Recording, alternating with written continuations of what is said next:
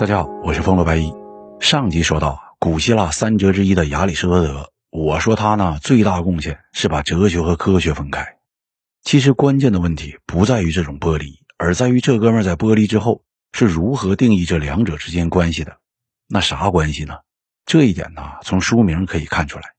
他说他的书叫做《物理学之后》，意思很明显。我们研究有形物质的同时，大家可千万别忘了，它的背后还站着无形的东西。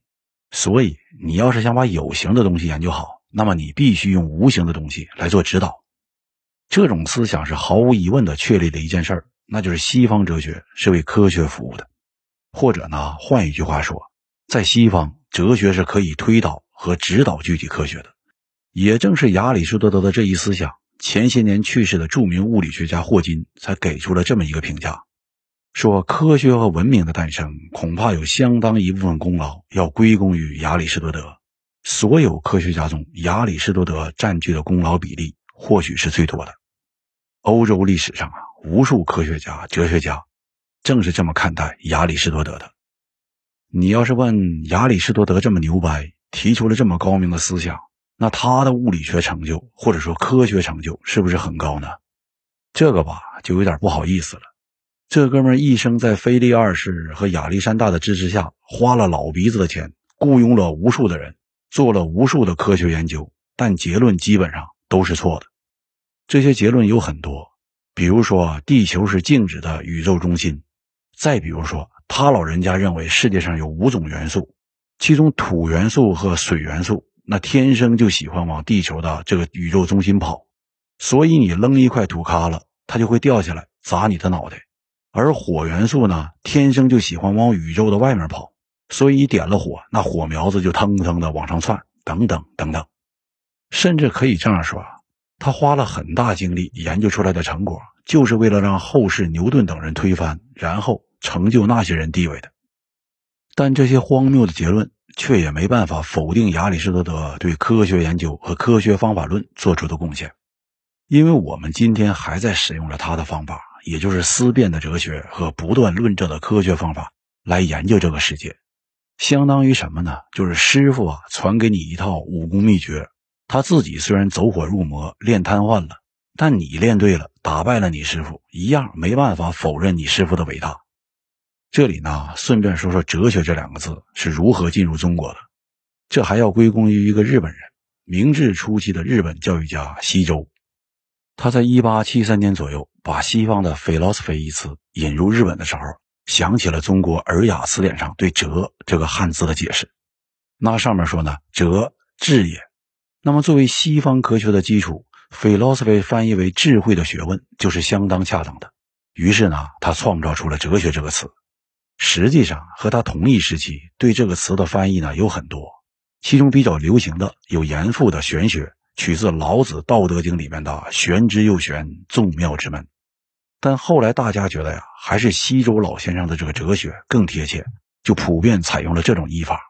让我说呢，还是人家的名字取得好。西周，西周，那就是中国诞生无数哲学家的时代，人家咋能不哲学？同样，当时对 philosophy 的另一个翻译“形而上学”，来自《易经》的“形而上者谓之道，形而下者谓之器”。今天虽然也可以用来代指整个哲学体系，但严格来说呀，在哲学家的那个圈子里，形而上学只是哲学的一个分支，而且是定义相当模糊的一个分支。感兴趣的呢，可以去了解一下。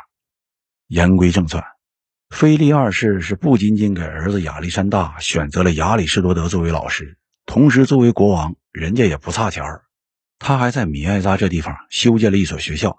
让很多和亚历山大年纪差不多的马其顿贵族子弟也进入学校和他一起学习。我们说这一步啊也是相当重要的，等于是一边向贵族们示好，组成联盟，一边让亚历山大呢培养自己的执政班底儿。这些贵族子弟有很多人，比如说托勒密、赫费斯蒂翁等人，后来呢都成为了亚历山大的左膀右臂。在前面提到的卡罗尼亚战役中，腓力二世是自己带兵在右翼。儿子亚历山大是左翼的统帅，马其顿一共的兵力呢是三万步兵加上三千骑兵，而希腊联军这一边的军力没有任何史料，但猜测呢是相比于马其顿，希腊在人数上是只多不少。关于那场战争具体过程的历史记录呢也很少，只知道一件事儿：底比斯圣队这支战前大家公认的最强大的部队，被布置在希腊联军的右前方，正好和亚历山大的队伍相遇。然后这群同性恋人就悲剧了，换句话说，他们全都没有以后了，整支队伍呢被全歼。但这些底比斯人视死如归的勇气和临死时与同性伴侣相拥而亡的爱情至上主义，那是彻底的感染了马其顿人。菲利二世看着这些死去的好基友，是当场下令，在战场上树立了一座狮子的雕像，以纪念他们的英勇事迹。一八九零年的时候啊，考古学家们是挖出了这个狮子雕像。并且在下边找到了二百五十四具的骸骨，这间接证明了历史上记载的这支军队以及他们的爱情、功绩和悲壮的失败，那确实是发生过。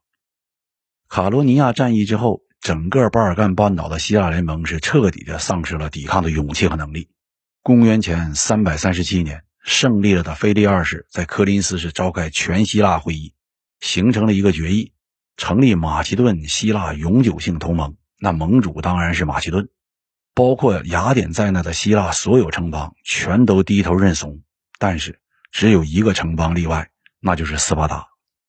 腓力二世也曾经派出使者劝斯巴达归顺马其顿，而且还威胁说呀：“如果你们斯巴达不投降，我将率军入侵你们的领土，摧毁你们的农田，残害你们的人民，夷平你们的城市。”可是斯巴达人的回信里却只有一个词：“如果。”言下之意自然就是你白话了半天，也就是一个如果而已，弄得菲利二世是异常恼怒，但也没办法，因为斯巴达这时候虽然是日落西山了，但由于全民尚武精神犹在，再加上呢远在伯罗奔尼撒那个小岛上，离马其顿距离呢有点远，一时之间呢，菲利二世还真没啥好办法。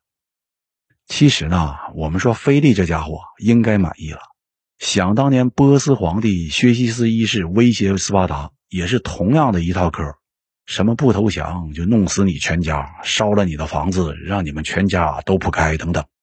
斯巴达人那时候的回答是更简略，只有一个字：请。这种简短的回答，在今天已经形成了一个俗语，叫做“斯巴达式对话”，意思就是呢，没啥可废话的，爱咋咋地。正所谓啊，人狠话不多，江湖斯巴哥。斯巴达都是这类的纯爷们儿和铁娘子，当然，纯爷们儿这个品种啊，雅典他也有。在投降马其顿之后，有一个雅典人就刚烈的绝食自尽了。谁呢？著名的政论家和演说家伊索克拉底。你可能会说这是谁呀？没听说过。实际上，这个人在历史上的地位确实是不突出，不过他在当时希腊人心里却是一个很牛掰的存在，甚至啊。超越了亚里士多德，他之所以牛掰，是因为他雄辩的口才，把黑的说成白的，那都是小意思。这哥们能把黑的说成是彩虹，那他为啥要自杀呢？实际上，此人这么决绝的原因，还真不是因为当了亡国奴。想要解释他为啥要死，我们必须先明白他的主张是什么。那说出来是绝对吓你一跳。这位老一的一贯主张是，请马其顿来统治整个希腊。对于这个主张呢，老一是这样解：他说，长久以来呀，希腊内部各城邦是打成一团，脑浆子都打了一地，就为了争夺巴尔干半岛上明显不足的资源。那为啥大家就不团结一致去亚洲抢东西呢？如果真的做不到这一点，那咱们就找一个强大的君主来帮着我们做。他选中的这个人就是腓力二世。在这哥们儿八十七岁的时候，作为一名连腓力二世的脸长啥样都不知道的雅典人，他给腓力二世写了一封公开信，叫做《致腓力茨》。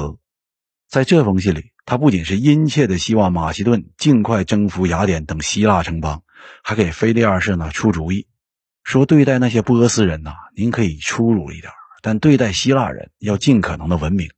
说服可用于希腊人，强迫可用于蛮族人。说到这里呢，你可能一脑瓜子的浆糊了。那腓力二世统一了希腊诸城邦，不是正好遂了这老一的心意吗？为啥他还绝食自杀了呢？他是不是傻？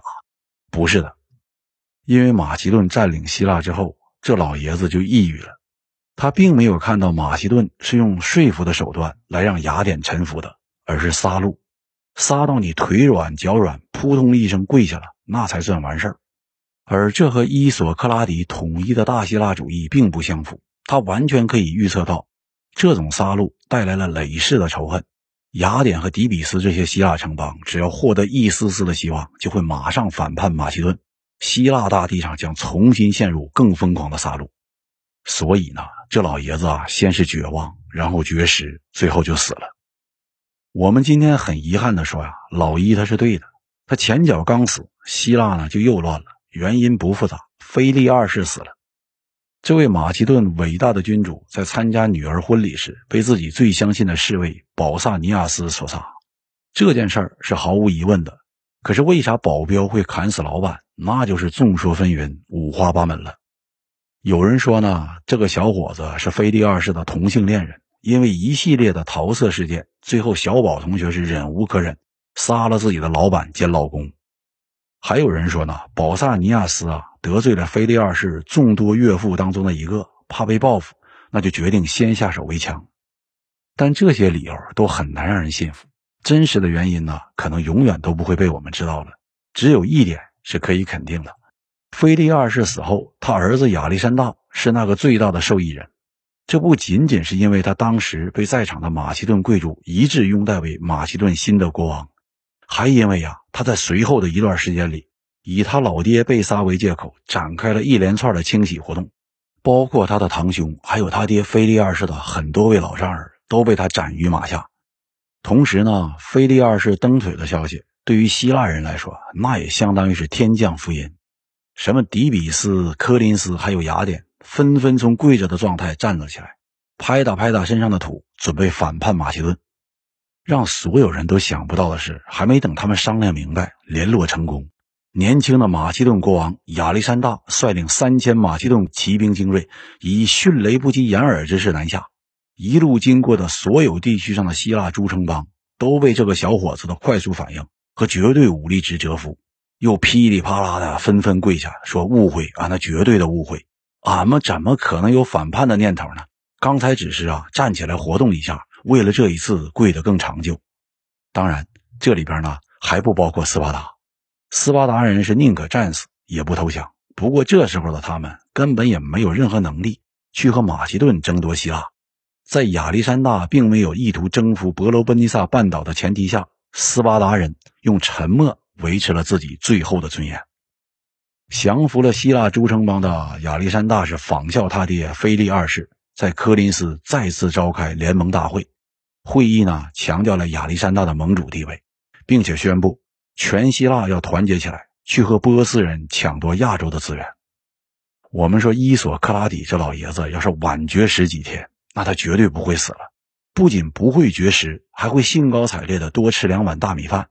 马其顿新的君王亚历山大正是他理想中的那位帝王。可惜呢，那老头啊太厚积了。亚历山大在停留科林斯期间，还发生了这样一件事儿。说有一天呐，这哥们儿心血来潮去看望一位当地有名的哲学家。这位哲学家住的地方那实在是太特殊了，是一只大木桶。别说房子，这哥们儿除了木桶，剩下的所有财产就只有三样：一件斗篷，一只拐杖兼打鼓棒，还有一个面包袋。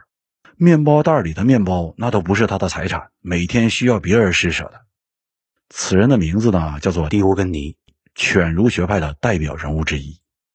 那啥是犬儒学派呢？这事儿啊，说来话长。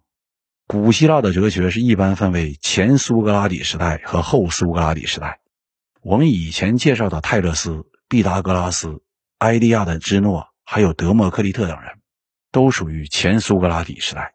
他们全都出现在苏格拉底之前，而且研究的东西呢，集中在万物的由来、物体的构成等等。在苏格拉底和柏拉图出现之后，他们师徒俩是一顿瞎搅和，让除了亚里士多德，古希腊的其他哲学家们基本都改变了研究方向，变成了研究人的道德问题，还有人咋活着才是幸福这类偏重精神世界的玩意儿了。这些人呢，分成了四个派别，分别是怀疑学派、斯多葛派、伊壁鸠鲁派，最后就是犬儒学派。我们下边呢，分别以最简单的语言呢介绍一下。怀疑学派从名字就知道了，这些人对任何事物都抱以怀疑的目光。常常挂在嘴边的一句话就是“没有事物能被绝对肯定”。他的创始人皮浪在去了一趟印度之后，创建了一个经典的词汇“玄格”，意思是呢，对万物啊都不要做出任何主观判断，用这种办法保持内心的安宁祥和，或者叫做不动心，以达到没有忧虑和焦虑的状态。很明显，这哥们儿绝对是在印度被大和尚们给忽悠瘸了。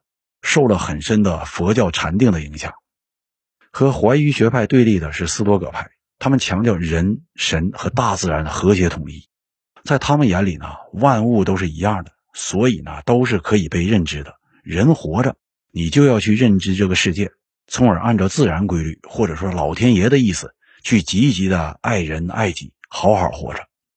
他们这一派呢，也强调自我节制、理性、美德。对别人呢还要公平公正，你听一听这些啊，那简直就是中国古代儒家在希腊的分支机构。一句话，天人合一里面还夹杂着克己复礼。第三个派别伊壁鸠鲁派，相对来说，他是认可怀疑派理论的。这一派呢是由一个叫做伊壁鸠鲁的家伙创建的，此人是德谟克利特原子论的坚定粉丝，是一个彻头彻尾的唯物主义者。那么，一个唯物主义者咋能和怀疑论者穿一条裤子呢？